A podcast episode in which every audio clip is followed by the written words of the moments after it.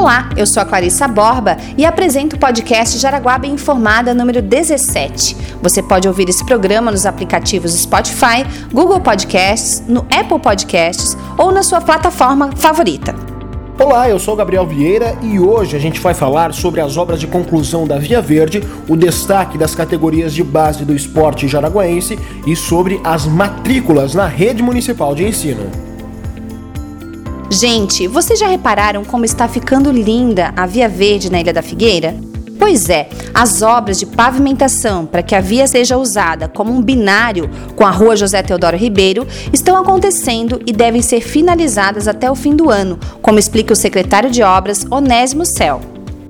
Bom, as obras na Via Verde elas estão bem adiantadas, né? Elas estão com um prazo aí de 180 dias, mas nós temos a meta de já em dezembro a parte de pavimentação estar concluída 100%. Então, o que for relacionado a asfalto, em dezembro já vai estar executado.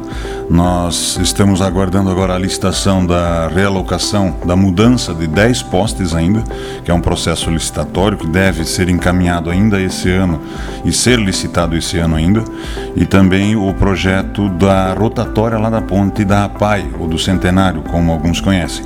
Então, lá naquele início lá da Via Verde, nós vamos ter mais mais uma rotatória, que na sequência tem outra ali na próxima da empresa Metalnox. E aqui na saída, onde você vai, onde nós vamos emendar aqui com a Rinaldo Bogo, nós vamos ter um, um, semáforo a princípio. Então, acreditamos que essa parte da realocação de postes ocorra ainda esse ano e a licitação da rotatória também esse ano e a execução no próximo semestre. É, é uma via importante, né, que há muitos anos todos estão esperando, porque a rua José Teodoro Ribeiro ela já está com o fluxo de trânsito e tráfego, vamos dizer assim, com mais de 15 mil veículos dia. Então, principalmente, é, todos que passam ali praticamente já percebem que, principalmente em horários de, de, de pico, de manhã, meio-dia e à tarde, é, a Teodoro Ribeiro praticamente para, né, em alguns momentos.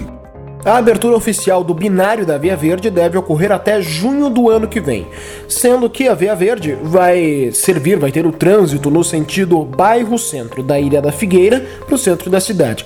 A rua José Teodoro Ribeiro fará o sentido contrário, do centro para o bairro.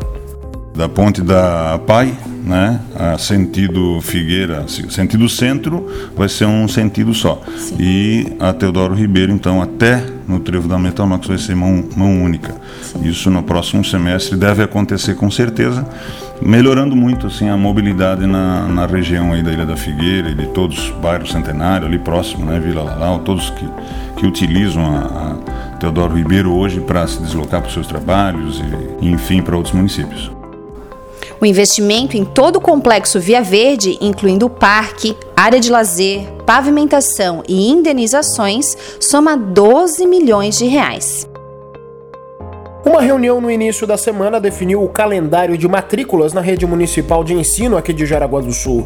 O calendário será aberto com a matrícula dos alunos transferidos pela Comissão de Zoneamento Escolar, das escolas estaduais para as municipais e das municipais para as estaduais. Logo após, serão liberadas as rematrículas dos alunos dos primeiros aos nonos anos, seguido pelo período de transferência entre escolas municipais, rematrículas para os prés e novas matrículas para os prés. A matrícula para os novos alunos no ensino fundamental será liberada nos dias 7 e 8 de novembro. Vou repetir para você, hein? Para os alunos novos, a matrícula vai acontecer nos dias 7 e 8 de novembro. Isso vai cair numa quinta e numa sexta-feira, encerrando neste primeiro momento o calendário. Ainda vai ser divulgada a data para as matrículas por zoneamento de trabalho, ou seja, para os pais que desejam matricular os seus filhos perto do local onde trabalham. Devido a um acordo com o governo do estado, alguns estudantes da rede municipal serão transferidos para escolas estaduais, atendendo ao critério de zoneamento estipulado em lei. O movimento contrário também acontecerá pelo mesmo motivo. Os pais estão sendo comunicados da decisão. A secretária municipal de Educação, Ivana Dias, explica que essa mudança vai auxiliar o município na abertura de vagas na educação infantil, área que tem procura constante de matrículas pelos pais. É, essa parceria entre município e Estado ela é, ela é maravilhosa e ela atende plenamente ao interesse público, porque a partir do momento que crianças da rede municipal vão para a rede estadual, nós temos mais espaço para aumentar a demanda da educação, da educação infantil, ou seja, os prés vêm para as escolas e na educa nos prédios da educação infantil sobrarão mais vagas para os pequenos, porque hoje temos uma fila independente do número de vaga que nós já criamos, e foram muitas e estão em execução, para acessar a educação infantil do município de Jaraguá do Sul. Eu digo sempre que essa fila ela é intermitente, porque ela não termina. Né? É, todos os anos nasce um grande número de crianças, e se nós, hoje nós fizemos as contas, se nós atendêssemos a toda a demanda, teríamos que abrir uma turma por dia, o que é impossível. Com este movimento, intermediado por acordo judicial em parceria com o Ministério Público, o Estado volta a assumir uma responsabilidade que é sua legalmente, de dividir com o município o atendimento no ensino fundamental. O gerente regional de educação, Fernando Aflen, considerou as mudanças positivas. Segundo ele, o Estado deixa de se omitir e volta a ter atuação forte nas séries finais. É, o município de Araguá do Sul, primeiramente após tentar algumas conversas junto à rede estadual em outras gestões, e o município me procurou e afirmou que não conseguiu ter esse acesso, não conseguiu essa comunicação da forma, digamos, adequada entre as partes, me procurou é, de prontidão imediatamente. Eu já falei com o Antônio e com o Rogério na época que era o secretário que a gente iria sim é, formar uma parceria, porque o Estado precisa também atender, porque a gente não fala em escola do município, em escola do Estado nesse momento, a gente fala em, em aluno de Jaraguá do Sul, né, aluno da rede pública de Jaraguá do Sul. Então a gente precisa contribuir com essas famílias e com esses alunos. Então houve uma comissão de zoneamento que o município instituiu, um grande trabalho que o município vem fazendo desde 2017, né, através de um decreto pelos, pelo COMED. E a gente, enquanto Estado, nós não estamos fugindo da lei. A gente não pode fazer nada que é ilegal. E a lei diz o quê? Que os alunos eles têm que estudar na escola mais próxima, de acordo com a questão da, da demanda da escola. Então o zoneamento é isso. Então o zoneamento é uma forma, digamos, de dizer que realmente os alunos estão estudando mais próximo da sua residência. As mudanças estão detalhadas no site da Prefeitura de Jaraguá do Sul, assim como a documentação necessária e o calendário para matrícula e rematrícula dos pequenos.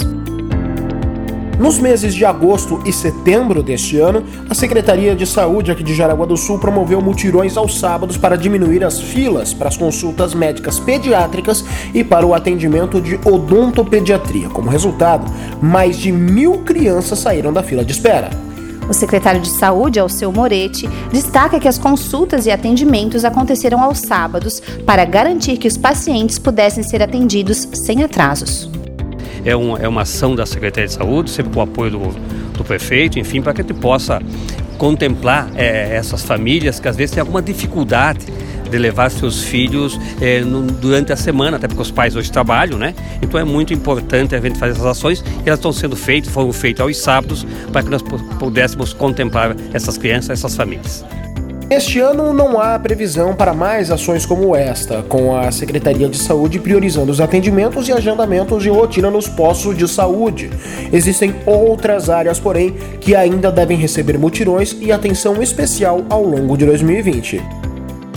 Na verdade, a questão da ginecologia é algo que sempre nos preocupa. Nós temos esse mutirão também de 500 cirurgias ginecológicas, pequenas cirurgias, exames de média e alta complexidade.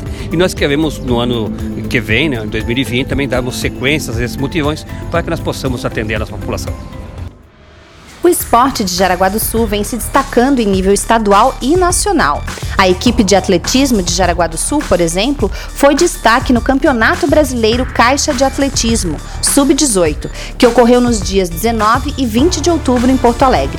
A competição esportiva reuniu 634 atletas. No naipe masculino, os representantes do município superaram grandes equipes e trouxeram o troféu de campeões para Jaraguá do Sul. Os atletas que pontuaram para a conquista do título foram, na modalidade decatlo, ouro para Matheus Donadoni Pires e prata para Eliel Abner Stumpf. Na modalidade salto com vara, Eliel Abner Stumpf e Jonas Henrique Flores. No lançamento de dardo, outra vez o Matheus Donadoni Pires fez o serviço de casa e trouxe medalha para Jaraguá. No salto em altura, Andreas Lothar Uber Kreis. No basquete Jaraguá do Sul também foi destaque. As meninas do basquetebol adulto conquistaram o segundo lugar no Campeonato Estadual 2019. A jogadora Caroline Lorensky da Costa foi a atleta destaque da competição. Já as meninas do Sub-15, Gabriel, sagraram-se campeãs estaduais pela sexta vez. O título foi muito comemorado pelas atletas. No vôlei, a equipe masculina conquistou a última etapa do Campeonato Estadual Infantil que ocorreu em Brusque, Clarissa. Além do título, o atleta Tiger recebeu a premiação de melhor jogador. Diego Araújo foi reconhecido como o melhor técnico do campeonato. Aqui em Jaraguá, no Parque Malve, o ciclismo conquistou três troféus. Além das conquistas da equipe, o atleta Goifer Protska, de 16 anos, se destacou individualmente, sendo campeão na categoria Elite Individual. Então vamos conhecer agora os nomes dos ciclistas feras aqui de Jaraguá do Sul, né, Clarissa? Isso aí. O Goifer Protska, como eu falei, campeão da categoria Individual Elite. Elizabeth Stefani, campeã da categoria Individual Elite Feminina. E na categoria Quarteto Elite se sagraram campeões o Eduardo Foc Castanha, Joseph Mequiors Bardim, Luca Raquenha e Eric Michael Tessila. Pessoal, essa semana nós vamos voltar a responder as perguntas que vocês fizeram pra gente lá no Instagram, no arroba Prefeitura de Jaraguá do Sul. Essa semana nós vamos responder a pergunta do arroba. Ele perguntou pra gente sobre o binário da Vila Lense, no entorno do hipermercado Condor que foi inaugurado nessa semana. Ele perguntou quando que esse binário vai ser executado. Nós conversamos com o diretor de trânsito de Jaraguá do Sul, Gildo Martins de Andrade Filho, e ele falou para nós sobre todas as mudanças que devem acontecer no entorno desse empreendimento que foi inaugurado nessa semana.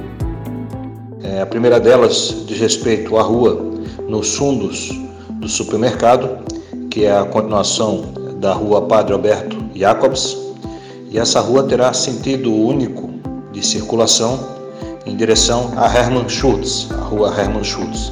Rua esta que é a rua dos fundos da antiga Carinhoso. É, então, a partir de hoje, o trânsito a circulação de veículos somente poderá ocorrer no sentido da Rua Padre Alberto Jacobs em direção à Rua Hermann Schultz. Outras medidas serão implementadas gradativamente no sentido de favorecer a fluidez do trânsito no entorno do supermercado Condor na Vila Lense.